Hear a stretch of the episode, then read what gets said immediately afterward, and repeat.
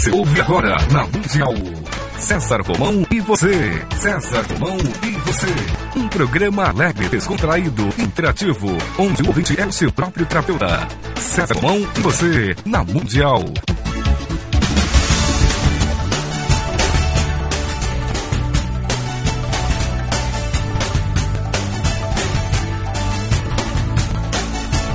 Toda a força pra vencer saber comandar. Tudo isso um dia vai chegar. A jornada que começa, mil perguntas vão surgir. Vai achar suas respostas, vai saber aonde ir. Só você vai encontrar liberdade pra viver. E um dia então como um grande homem deve ser.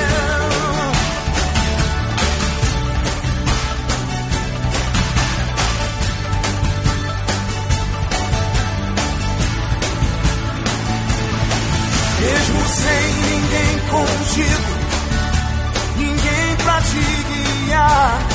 Mas com fé e paciência, sei que um homem vai se tornar. Só você vai encontrar liberdade pra viver. E um dia então será como um grande homem deve ser.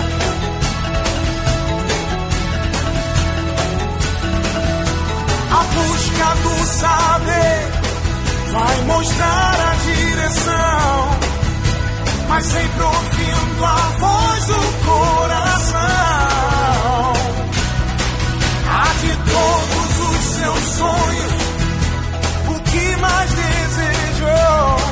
Vai virar realidade. Você já conquistou. Só você vai encontrar liberdade pra viver. E um dia então. Olá, que bom, que bom, que bom que estamos juntos novamente. Essa semana parece que não passa, mas passou. Estamos juntos outra vez, eu aí, você aqui, na minha, na nossa querida Rádio Mundial. E novamente, um encontro para que, de alguma maneira, quando esse programa terminar, você se torne uma pessoa ainda melhor do que aquela que você já é, uma pessoa ainda mais especial e uma pessoa ainda com mais informações do que as que você já tem.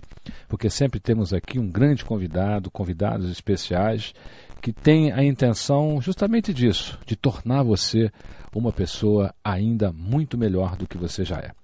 Eu quero dizer para você que está me ouvindo que estará acontecendo em breve o primeiro encontro internacional de modelos integrais e sistemas empresariais. Estará acontecendo em São Paulo. Todo esse seminário é baseado na ideologia e, e, e, em todo o estudo de Ken Wilber, que faz um grande sucesso pelo mundo, nos Estados Unidos. E pela primeira vez nós fizemos um programa aqui no Brasil, né, com, com uma pessoa falando sobre Ken Wilber recentemente. Nesse congresso estarão presentes Dr. Laí Ribeiro, que é um grande amigo. Um grande abraço, doutor Laí Ribeiro. Eu tenho certeza absoluta que esse congresso será um grande sucesso.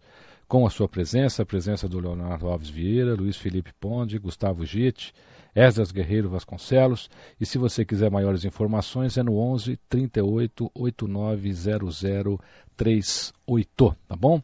Lair, tá aí o seu recado, um abraço grande e brilhe bastante aí, brilhe sempre. Aliás, vem para cá, vamos falar desse congresso antes dele acontecer, estou te fazendo um convite no ar aqui para você estar comigo.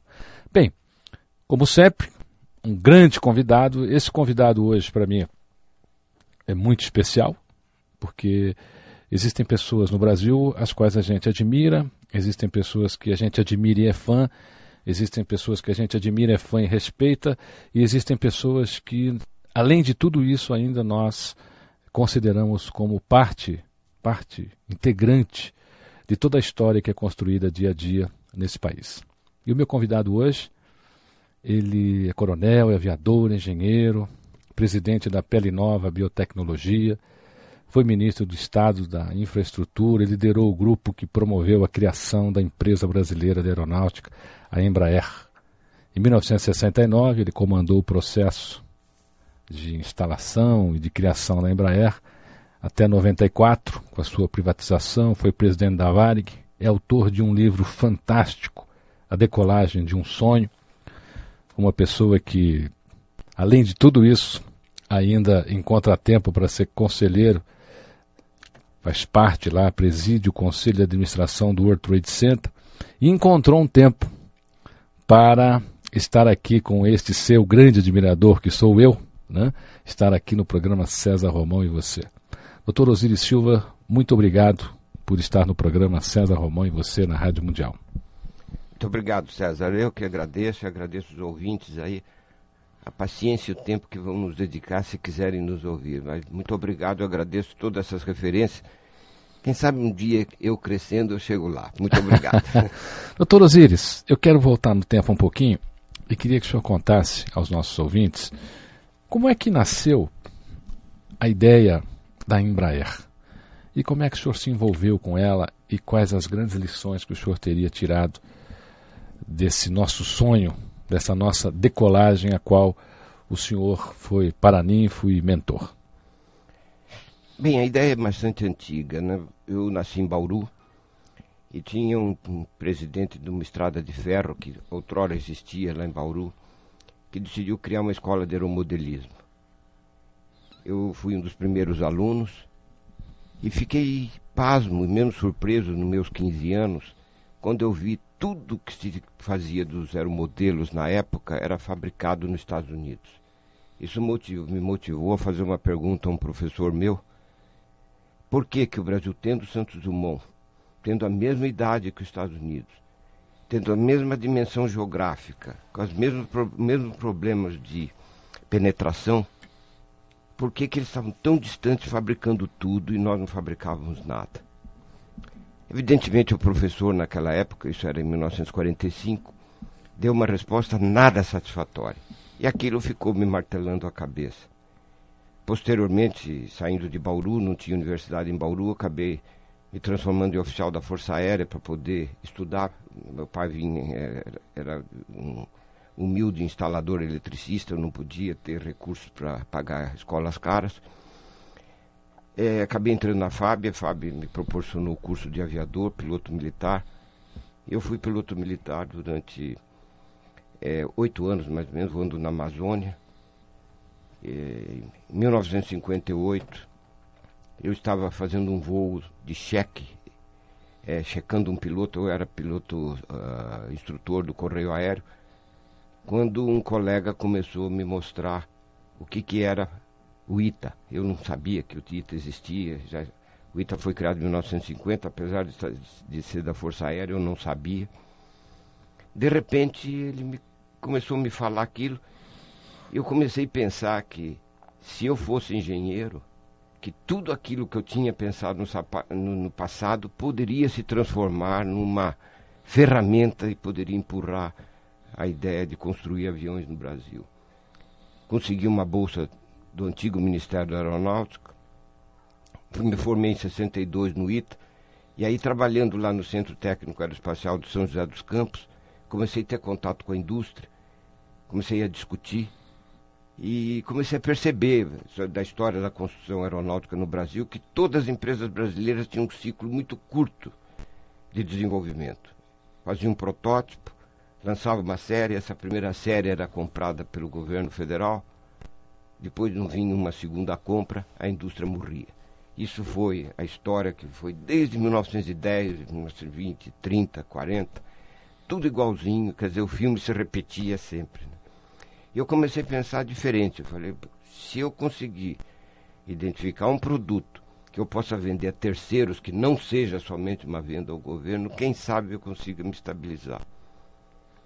E foi aí que, durante o meu trabalho profissional, um determinado dia me vi envolvido numa comissão criada pelo governo brasileiro para investigar a segurança de voo no Brasil, em função de alguns acidentes inexplicados que tinham acontecido.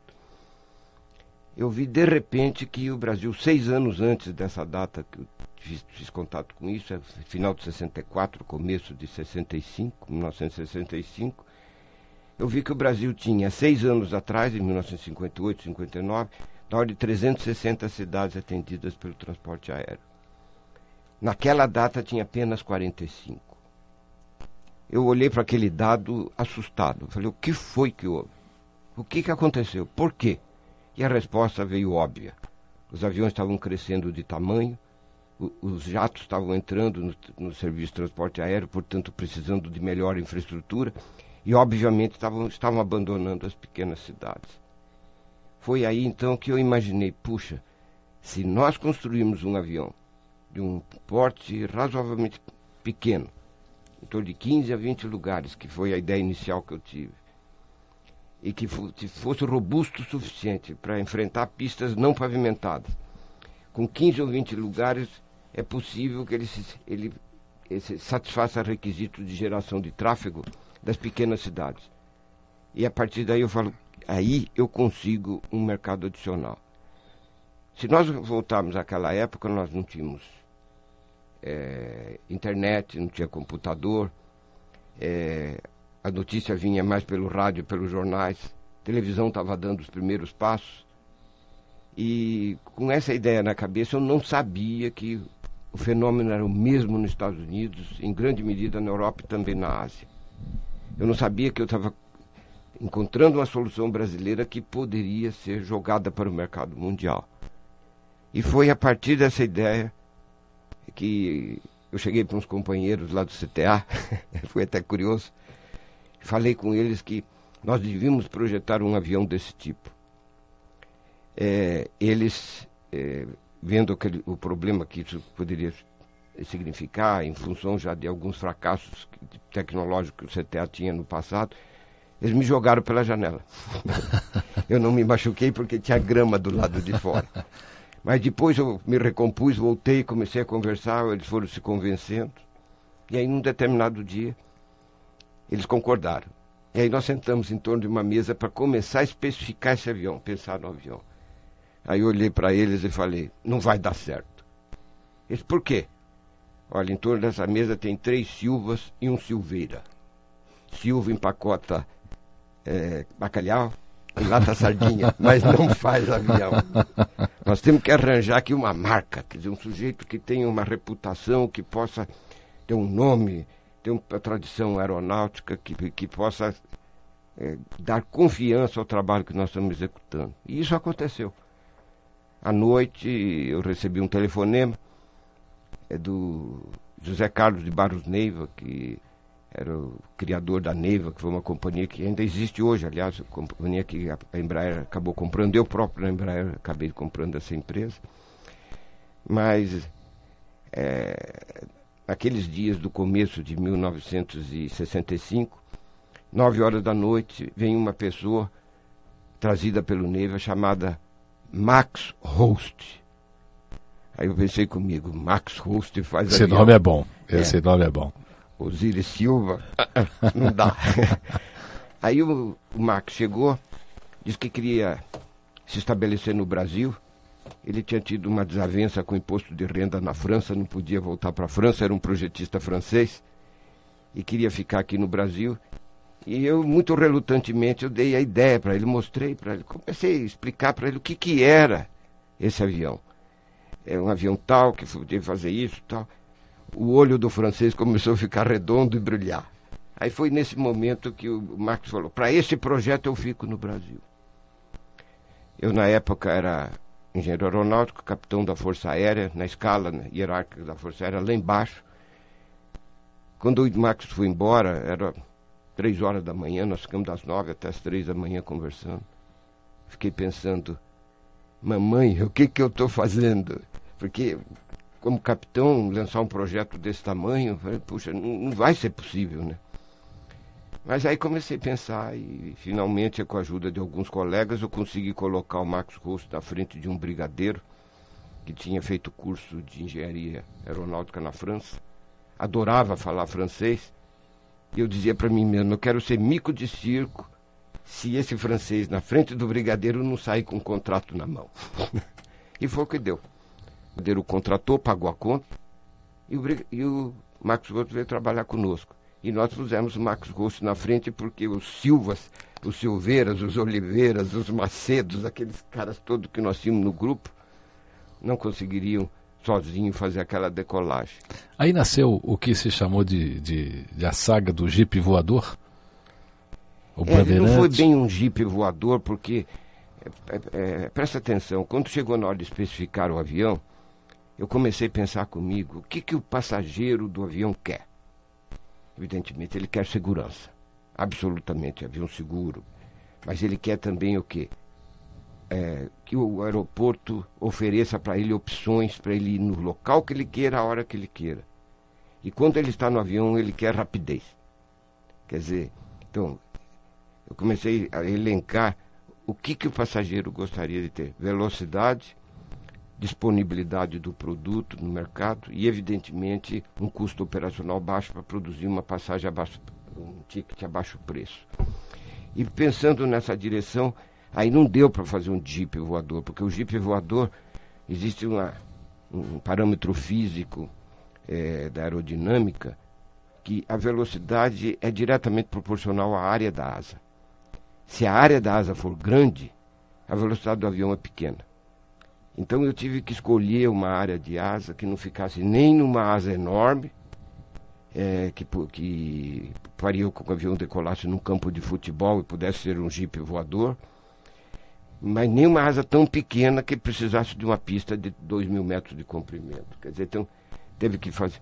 Porque o avião, na realidade, o projeto de um avião é uma ciência de otimização sempre. Você nunca consegue o melhor resultado, sempre otimiza. Prejudica um, ganha no outro lado. E foi aí que nós fizemos um avião relativamente veloz, por causa do, do requisito de tempo de voo é, menor, mas ao mesmo tempo um avião que fosse suficientemente robusto e que pudesse reduzir a velocidade através de mecanismos que, de geometria variável que nós usamos no nosso avião, para fazer com que ele pousasse mais curto e decolasse mais curto. Quer dizer, usar os pequenos aeroportos das cidades, mas quando estivesse no ar, voar, voar velozmente. Quem deu o nome? O Silvas? Bom, o nome desse avião, na realidade, nós colocamos, para dar uma certa credibilidade na FAB, nós botamos, botamos um número, né? ele era, nós chamamos de IPD 6504, quer dizer, era Instituto de Pesquisa e Desenvolvimento do CTA, lá do Centro Técnico Aeroespacial. É, depois 65, o ano que nós começamos, 044, o quarto projeto. Né? Foi, nós demos essa sigla. Mas nós tivemos um diretor-geral no CTA, o brigadeiro Paulo Vitor da Silva, que nos ajudou bastante. Um determinado dia ele chegou, já tem o nome do avião. Eu era capitão, né? O brigadeiro, o brigadeiro, evidentemente o que o brigadeiro me dizia é sempre uma ótima sugestão, né? então ele falou, o nome do avião vai ser Bandeirante. Eu fiquei pensando, puxa vida, Bandeirante. É um belo nome, sem dúvida nenhuma para brasileiros, né? Mas tem um ditongo aí, o EI, né? Bandeirante, que não há gringo que fale, né? E eu já pensava em exportação na época. Falei, esses, esses gringos vão falar essas palavras longas, eles não falam, né? Bandeirante, vai dar uma encrenca. Mas o brigadeiro tinha falado, falou. Então o avião, o avião se transformou com o nome Bandeirante ponto final. A Rio Sul foi a grande percussora no Brasil do Bandeirante, né? Até foi. hoje ainda, né? Não, a ela Rio, não, tem mais, não tem mais, avião, mas ela foi uma das pioneiras. Mas eu tive muita ajuda da, da aeronáutica, né? O, o Ministério da Aeronáutica criou naquela época o chamado Serviço Integrado de Transporte Aéreo Regional. Aliás, foi a primeira vez no mundo que se falou em transporte aéreo regional. E, e o Ministério da Aeronáutica, tinha encomendado bandeirantes para ele próprio, para a Força Aérea, abriu mão das posições de produção para entregar rapidamente às empresas. Naquela época, a Rio Sul, a Transbrasil e a VASP compraram os bandeirantes. Eu mesmo já, já viajei muito. É. Mas ele não fez uma boa carreira no Brasil, né? É, nós sabemos perfeitamente que Brasil, Brasil, brasileiro, por cultura, aceita melhor o produto estrangeiro do que o produto brasileiro. E nós fomos infelizes. O Bandeirante nos pregou uma peça dramática, dramaticamente triste, eu diria. Nós tivemos um, um acidente não explicado, não conseguimos explicar ainda a razão do acidente, muito sério aqui em São Paulo. E sem dúvida São Paulo é o maior alto-falante do país para divulgar é. qualquer coisa. E esse acidente manchou uma carreira do avião que estava se iniciando e nós não tivemos sorte no Brasil. Mas nos Estados Unidos, na Europa, uh, sobretudo na Austrália, Nova Zelândia, olha, o Bandeirante foi um enorme sucesso. A ponto tal que né, na Austrália escreveram um livro sobre a história, do a saga do Bandeirante eh, na integração do continente australiano. Quer dizer, para e que deu nosso, uma alavanca para nós. Para que o nosso ouvinte entenda hoje a importância da Embraer para o Brasil, na sua opinião hoje, entre esse início, né, e o que o, e hoje, o que significa a Embraer aos olhos do mundo? A Embraer hoje é impressionante o que foi, o que foi conseguido. Imagine que em cadência de produção ela está caminhando rapidamente para ser a terceira maior produtora do mundo. O ano passado ela vendeu 3 bilhões de dólares. É, gerou diretamente 15 mil empregos e indiretamente 100 mil empregos. Empregos de alto nível. E está fabricando um produto que vale no mercado hoje mil dólares por quilo quando a gente vê, fala em exportação de soja, 35 centavos de dólar por quilo. Quando fala em mil dólares por quilo, eu acho que qualquer ouvinte que está nos ouvindo, qualquer conterrâneo brasileiro que gosta, que gosta desse país, vai ficar contente em saber que nós fazemos um produto de tal valor agregado. E o impressionante é que ela exportou 97% da sua produção, que é uma característica, infelizmente eu diria, do transporte aéreo, do avião de modo geral, que qualquer cadência de produção de avião supera de longe a demanda interna. De modo que se você for fabricar um avião no Brasil, você tem que pensar em exportação.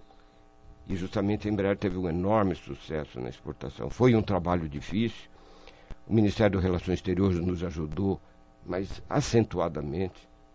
Nós precisávamos obter a certificação americana para poder, a homologação americana para poder vender para o mundo o Ministério das Relações Exteriores criou um consulado em Atlanta, onde é a sede do, da agência americana que faz a homologação dos aviões.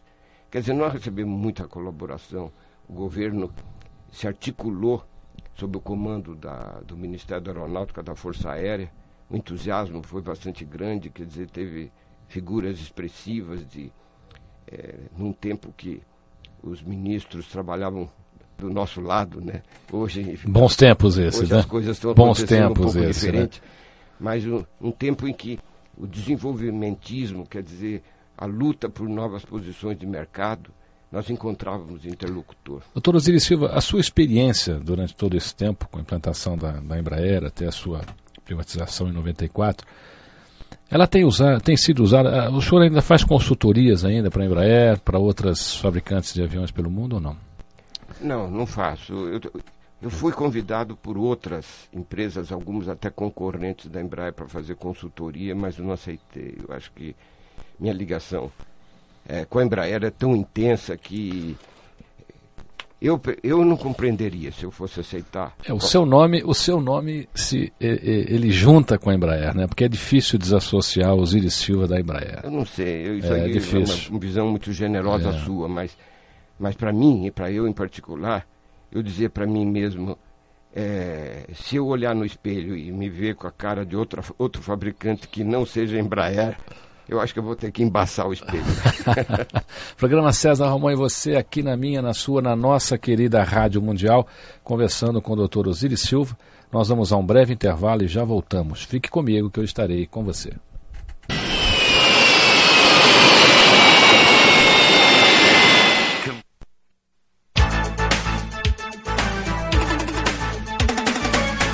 Estamos apresentando o programa César Romão e você.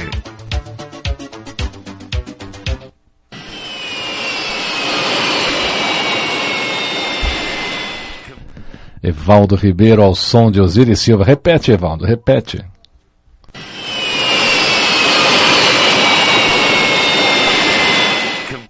Doutor Osiris Silva já fez até aqui, você vê como é a experiência, né?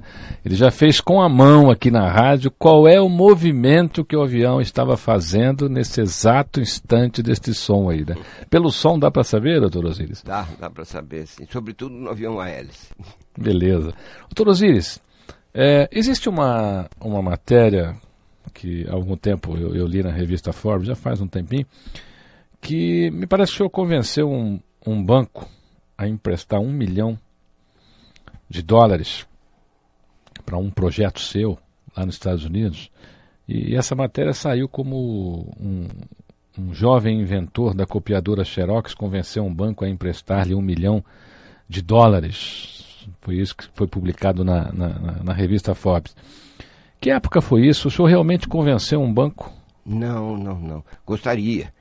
Porque se eu pudesse. Não, porque a gente quer saber aqui, né? Ah, o Evaldo, inclusive, está atento a essa informação. Se eu, se eu pudesse convencer um banco, eu convenceria agora a investir na minha nova empresa de biotecnologia. Nós vamos falar dela daqui a pouquinho. Mas, mas o, o, o que ocorreu foi o seguinte: eu fui, fiz um curso de pós-graduação lá em Los Angeles, na Califórnia, é, no Instituto de Tecnologia da Califórnia, um dos mais reputados institutos na área de ensino e de pesquisas na área aeronáutica dos Estados Unidos. E fiz o curso com uma certa dificuldade e morava num condomínio muito apertado, quer dizer, já era casado na época. Aliás, eu fiz o curso do ITA também, já casado. E o apartamento tinha 45 metros quadrados, bem pequeno. E um dos meus vizinhos, um americano, um dia me bateu na porta num sábado de manhã, me convidou para tomar uma cerveja. Eu levei um susto. Para americano convidar alguém para tomar uma cerveja é algo extremamente inusitado. Num sábado de manhã, e um latino-americano mais inusitado ainda. E evidentemente eu aceitei de muito bom grado. Fui tomar cerveja e aí, no, no, jargão, aí vamos dizer aqui, bem paulista do interior, eu perguntei, mas qual é o morde-que desse, dessa cerveja? Aí ele falou, eu inventei uma copiadora eletrostática. É, nós devemos lembrar que naquela época, isso foi em 1965, só existia um tal de termofax, acho que a maioria das pessoas que nos ouvem não sabe o que é isso. Não, no Brasil. Só mimeógrafo. É. Mimeógrafo. A reprodução é. de papéis e documentos.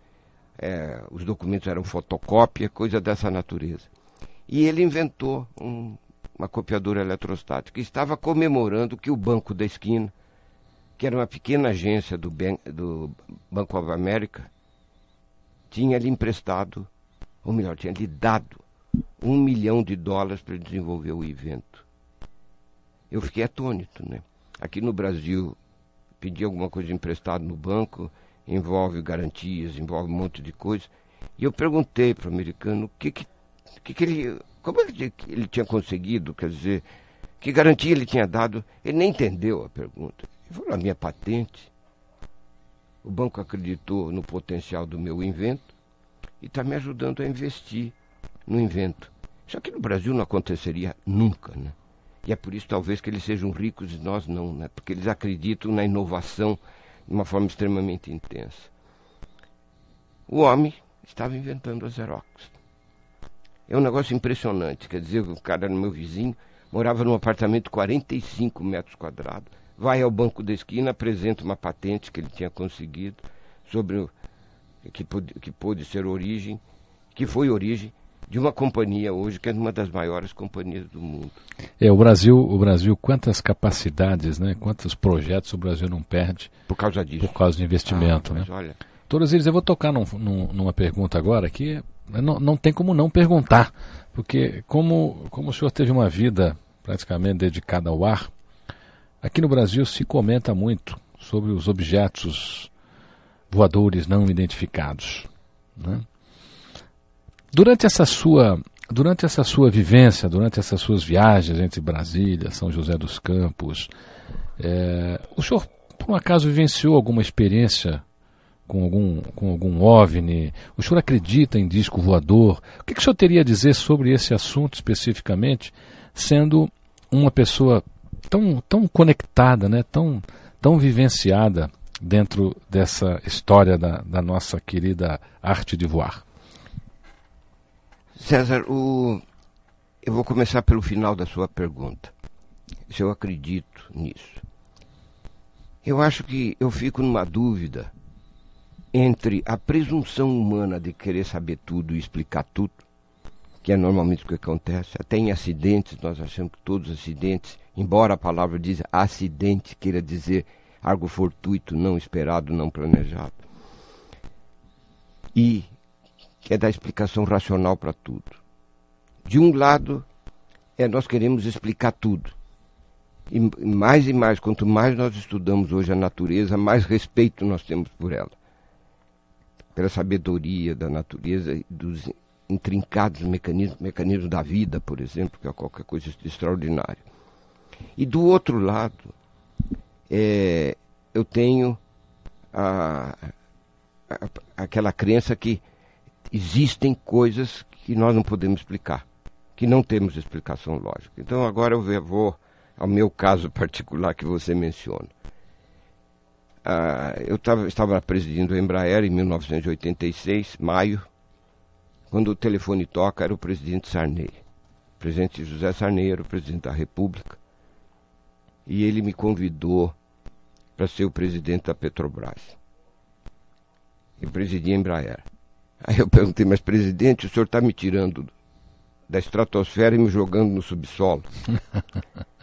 Aí ele falou, Osíris, você não faz ideia. Eu aqui como presidente da república, às vezes eu tenho a impressão que eu nem mando nada. Eu queria que você aceitasse porque você é o meu candidato para ser presidente da república. E que eu queria que dessa vez eu assim impusesse a minha vontade e a minha decisão. Aí eu aceitei o convite. E nós tínhamos nessa época um avião Xingu, projeto da Embraer também, é, que nós usávamos para o transporte corporativo, resolver o nosso problema, ir a Brasília era muito comum, ir ao Rio de Janeiro e assim por diante, buscar peça, coisa desse tipo. Nós tínhamos um avião próprio, uma fabricante de avião que tinha um avião. Né? E aí eu peguei o avião, eu mesmo pilotando, fui para Brasília, tive entrevista com o presidente Sarney, ele formalizou o convite. A entrevista terminou sete da noite, eu voltei para o aeroporto, peguei o avião, decolei de volta para São José. Era o mês de maio. Uma noite linda. É, tinha estrelas no céu como quase nunca tem, né? Quer dizer, um, mês claro, visibilidade ótima e tudo isso. Eu vim voando para São José e a aerovia, que são as estradas aéreas que são estabelecidas pelo controle de tráfego, leva a gente a, é, de Brasília a, a é, Poços de Calda de Poço de Calda para São Paulo. Mas nós sempre pedimos ao controle autorização para abandonar a aerovia em Poço de Caldas e iniciar o processo de descida e aproar direto São José dos Campos, cortando o caminho. Né? E foi nesse momento que eu falei com o centro controle e o centro controle perguntou se eu estava vendo alguma coisa de extraordinário no ar. Falei, não, não estou. Por quê? Ele, ele disse, não, eu estou com três alvos aqui no radar Alvo significa que tem uma indicação na tela do radar. E não são identificados. Não sei o que é isso. Eles estão parados é, no ar, numa altitude típica de avião, e, e, nós não sabemos o que seja. Falei, bom, eu ainda estou em São Poço de Caldas, não, não posso ver daqui. Deixa me aproximar de São José, quando chegar em São José eu vou dar uma olhada. Aí vim, vim descendo, e descia até a altitude mínima autorizada pelas condições, nós estávamos num voo noturno. E aí perguntei ao, ao centro de controle, que na época já era o centro de controle de Brasília, aonde é que estava o, o tal objeto que estava no, no radar. Perguntei se ainda estava, ele disse que sim. Ele me deu a orientação e eu decidi voar na direção do, do objeto. objeto. Eu tinha um copiloto que pegou no meu braço e falou: o senhor sabe que todo mundo que andou perseguindo isso corre o risco de desaparecer? Ser abduzido. É, eu falei: é. sei sim, mas vamos lá ver o que, que é isso. E fui voando na direção.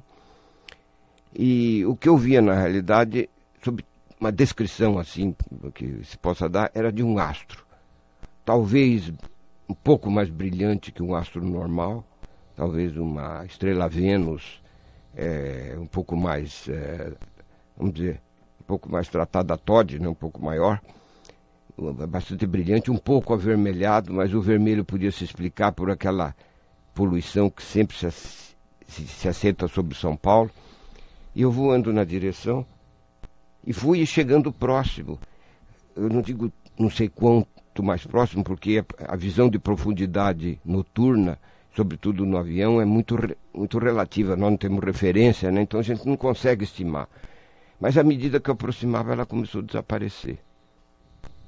É, dois ou três dias depois, eu conversando com um amigo aqui em São Paulo, ele disse que tinha visto também do solo, lá da casa dele, e que também, no certo momento que coincidia mais ou menos com era nove horas da noite, que, que também tinha desaparecido, ele também tinha visto desaparecer.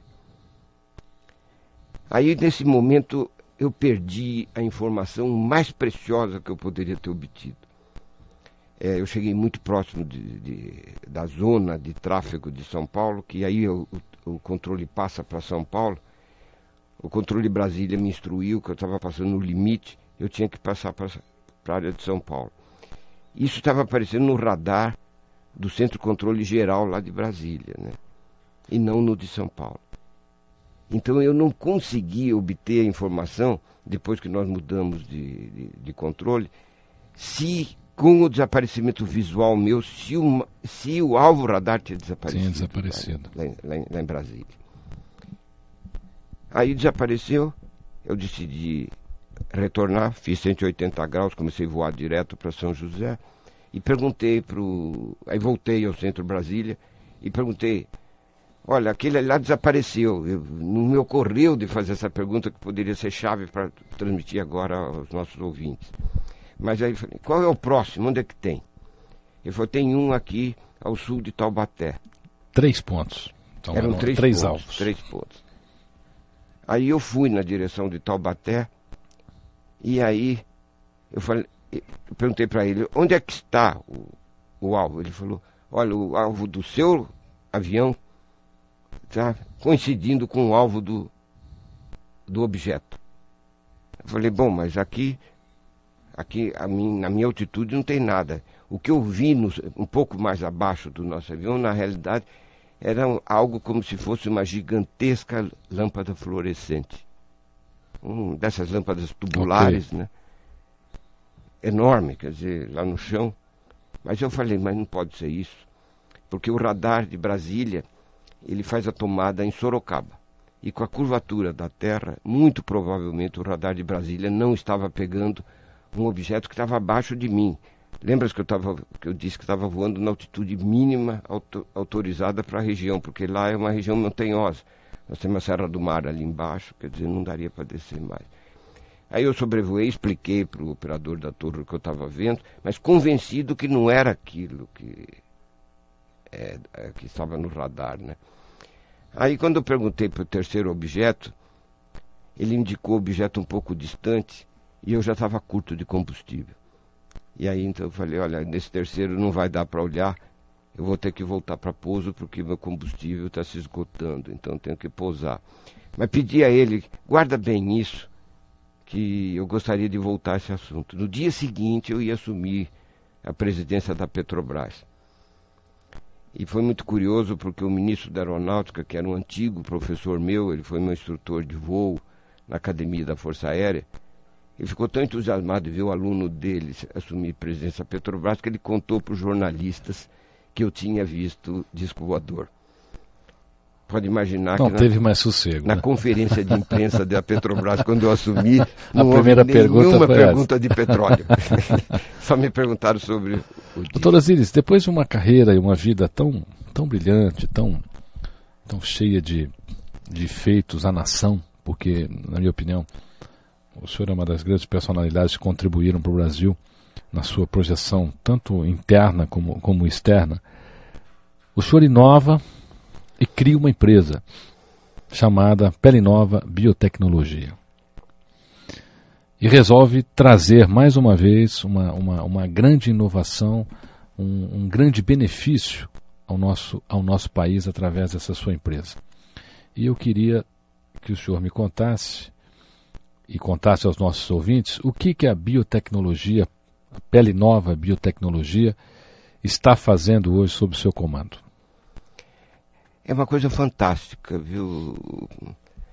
Primeiro porque é uma tecnologia, tecnologia brasileira, relativamente simples e que pode é, proporcionar uma qualidade de vida é, para as pessoas, sobretudo as pessoas mais velhas, impressionante. É uma tecnologia básica que foi desenvolvida por dois pesquisadores, um de Goiás e outro de Ribeirão Preto, que eles descobriram um polímero vegetal que provoca um fenômeno conhecido na medicina como angiogênese, ou seja, aumento de vascularização sanguínea, aonde for aplicado. O que, que significa isso? Se nós imaginarmos que cada célula no, do nosso corpo é visitada permanentemente pelo sangue, é fácil compreender que se nós intensificamos a vascularização sanguínea em determinadas regiões, nós levamos o veículo da vida, o veículo da cura, e com a capacidade que o próprio sangue tem de produzir é, itens de resistência, mecanismo de resistência a agressões externas. Né? Desde uma, um simples ferimento que muitas vezes nós temos, como é o mecanismo do sangue se coagular, por exemplo. O que, que é a, a, coagulação? É justamente a defesa do, do sangue de impedir que haja uma drenagem completa do sangue no caso de um, de um ferimento qualquer que seja. De modo que usa o sangue como um mecanismo de cura e de uma forma intensa. É, os médicos que estudaram o assunto dizem sempre que com esse tipo de mecanismo cria-se é, um clima que torna possível a regeneração celular, a regeneração tecidual uma tecnologia básica que pode ser usada tanto do ponto de vista interno como do ponto de vista externo. O... Quando eu deixei a presidência da Varg, eu fui convidado por, um, por uns amigos a tentarmos criar uma entidade que fosse capaz de transferir o conhecimento científico e tecnológico para o produto aplicado. Isso é uma ponte muito sólida na maioria dos países ricos e é uma ponte muito frágil no nosso querido país. Né? Quer dizer, muitas ideias de cientistas, de tecnólogos brasileiros se perdem por não haver um mecanismo sólido de, de poder criar empreendimentos, investir, criar empresas com base, por exemplo, no, no que aconteceu com o homem da Xerox lá no, em Los Angeles, okay. na Califórnia. Aqui no Brasil teria sido impossível, eu diria.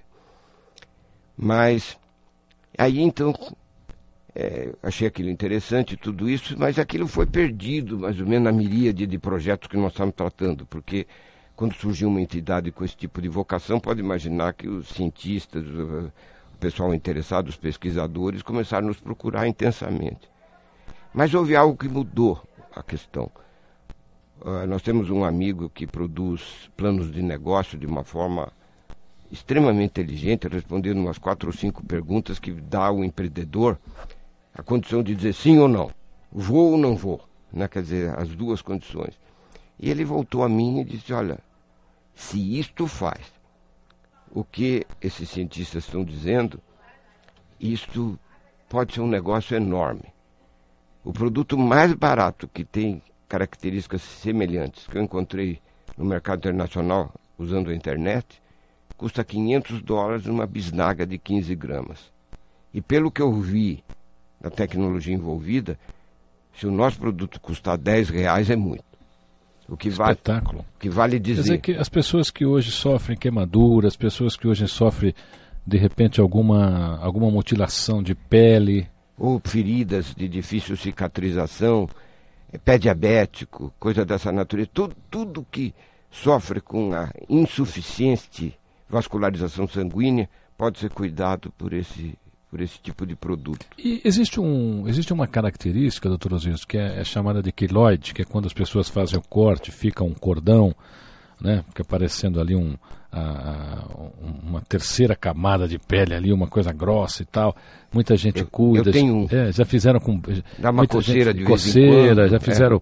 É Teve uma época que tratavam com, com beta-terapia, que era praticamente é. lá no Hospital do Câncer com energia nuclear, praticamente, né? E até hoje não se, não se encontrou nada ainda que pudesse amenizar essas queloides ou, ou, ou, ou excluir isso, né? Porque normalmente a pessoa faz a cirurgia para tirar e ela volta. Esse seu produto tem alguma ação sobre queloide? O, Nós estamos ainda. A empresa tem um ano e meio, César, você, e, os, os, ouvintes podem perceber que nós estamos no, uh, no limiar de um processo de desenvolvimento tecnológico de bioengenharia, eu diria, extremamente promissor, mas ainda estamos dando os primeiros passos. Alguns cirurgiões plásticos já têm utilizado o nosso produto e de uma forma, como dizem, sensacional. Quer dizer, a cicatriz de muitos cortes não aparece mais. Quer dizer, por causa de, desse ambiente de regeneração tecidual ou celular que pode acontecer em consequência da aplicação do medicamento. Porque normalmente as mulheres né, fazem aquela cirurgia no seio, aí fica é, aquela cicatriz. Para isso é, é parece, é perfeito. Parece ser ótimo. É, evidentemente, ainda nós estamos no ponto, na, na, na base de pesquisas, quer dizer, não há contraindicação. Pode ser que em um ou no outro caso não se consiga o resultado que se pretende, porque ainda não conhecemos exatamente o mecanismo como funciona. Mas eu tenho certeza que o caminho é extremamente promissor. Pode ser que dentro de pouco tempo nós possamos anunciar a solução de que nos cortes que possam ser feitos no, no organismo vivo que se elimine, portanto, o queloide e as consequências que você descreveu. Espetáculo. Tem algum site, doutor Osiris Silva, aqui, que um as pessoas site, possam conhecer melhor? Tem, o nosso site é www.pelenova, tudo colado.com.br. E aí nós temos, inclusive, é, o que, que é, que jeito é, a, a, a documentação técnica, quer dizer, os estudos técnicos feitos até hoje, de modo que as pessoas podem tomar contato. Hoje de manhã, se me permite contar, eu recebi uma carta que me deixou emocionado. Uma senhora nos Estados Unidos soube desse medicamento, tinha sofrido queimaduras muito graves, e perguntou se poderia mandar para ela é, a amostra ou então o medicamento mesmo. É, eu falei para ela que a, a, parte de queimados nós ainda estamos em pesquisas. Mas ela falou: não, manda que eu sirvo de cobaia. E eu mandei. Hoje de manhã chegou uma carta dela que é emocionante. Ela falou: a palavra excepcional é pouco. O médico americano ficou atônito. Eu, em quatro dias, não sentia mais nada, e em dez dias sumiu tudo. Espetáculo. Ela falou, inacreditável. Quer dizer, é, eu fiquei feliz da vida, né? E o médico americano querendo saber a respeito do assunto. Que, que negócio é esse? O que, que é isso, né? E aí eu pedi que ele abrisse lá o nosso site, embora que seja em português, essa senhora é brasileira, ela está ajudando lá a traduzir. Mas nós temos recebido notícias dessa natureza Olha, eu, intensamente. Eu desejo nessa sua nova empreitada muitos sucessos, assim como o doutor Osiris obteve nas outras. O programa César Romão e você vai estar sempre aberto. Sempre que o doutor Osiris Silva tiver novidade, quiser falar mais sobre, sobre a pele nova, tiver depoimento, se quiser trazer pessoas aqui com depoimento, ah, seria é, ótimo. É médico, só pode ficar à vontade. O programa vai estar sempre à sua disposição. Doutor Osiris, às vezes eu acho que uma hora aqui no nosso programa é muito pouco porque passa muito rápido. Mas uma hora é, no, no, seu programa eu tenho a impressão que, aliás, cada minuto tem um significado muito importante. É, e nós chegamos ao final. Eu queria que o senhor deixasse uma breve mensagem a todos os ouvintes da Rádio Mundial que aqui puderam conhecer um pouquinho mais da sua genialidade. Não da minha genialidade, por favor, eu acho que nós temos que ser bastante humildes em relação aos, aos problemas que nós enfrentamos. Mas o que eu gostaria de dizer aos ouvintes é que nós, brasileiros, podemos fazer um país melhor. Quer dizer, empreendendo, enfre enfrentando novos caminhos, mesmo por mais difíceis que eles possam parecer. Eu quero que todos tenham certeza de que esse processo de fabricação de aviões no Brasil, que hoje é um grande sucesso, teve momentos muito difíceis. Momentos de eu não diria de desânimo, mas eu diria de dificuldades, por vezes, intransponíveis. Quer dizer, hoje, te contando a história, como eu faço no meu livro, né, do Decolagem de um Sonho, que eu vou contando as coisas que foram acontecendo, como foram acontecendo, os nós que surgiram e como nós fomos desfazendo esses nós. Mas eu diria que é, não tem sentido nós temos um país pobre. Esse país é, é fascinante sobre todos os aspectos, é promissor, dá todas as condições para que nós tenhamos um país grande que possa eliminar os contratos sociais, que possa ter brasileiros ricos, que nós possamos ter uma projeção mundial, que possamos colocar os nossos produtos com vantagens comparativas e vantagens competitivas. Podemos ter produto que possa estar competindo no mercado internacional como igual de países tão novos quanto nós, como é o caso dos Estados Unidos, do Canadá, do México, etc. E sem que nós fiquemos nessa posição de segunda classe que nos machuca tanto. Eu acho que é possível. Eu gostaria de enfiar na cabeça de cada brasileiro e dizer: é possível. Doutor Osiris Silva, muito obrigado e tenha certeza absoluta que a sua emoção em nossa entrevista, esse nosso encontro com os ouvintes da Rádio Mundial, com certeza não só deixou mensagens aí para o coração e para a mente das pessoas, mas como essa sua última, essa sua última frase é possível, com certeza vai se tornar mais uma das suas marca, marca, marcas registradas e quem sabe título de um, de um próximo livro. É possível. Querido ouvinte, muito obrigado pelo seu carinho. É, tenho certeza que vou receber muitas cartas, muitos e-mails que você deve estar escrevendo agora. E como eu disse, doutor Osiris Silva pode, pode voltar, doutor Osiris Silva pode voltar e a gente fazer mais uma vez um encontro fantástico como esse. Até a próxima semana. Você pode retirar. Numa flor que tem espinho, você pode se arranhar. Se o bem e o mal existem, você pode escolher. É preciso saber viver.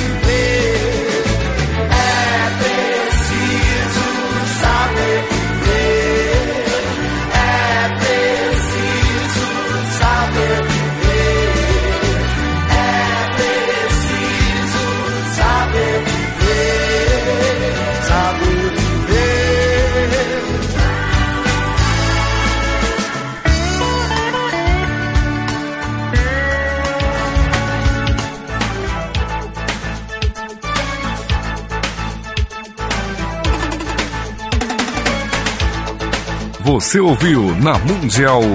Programa César Romão e você.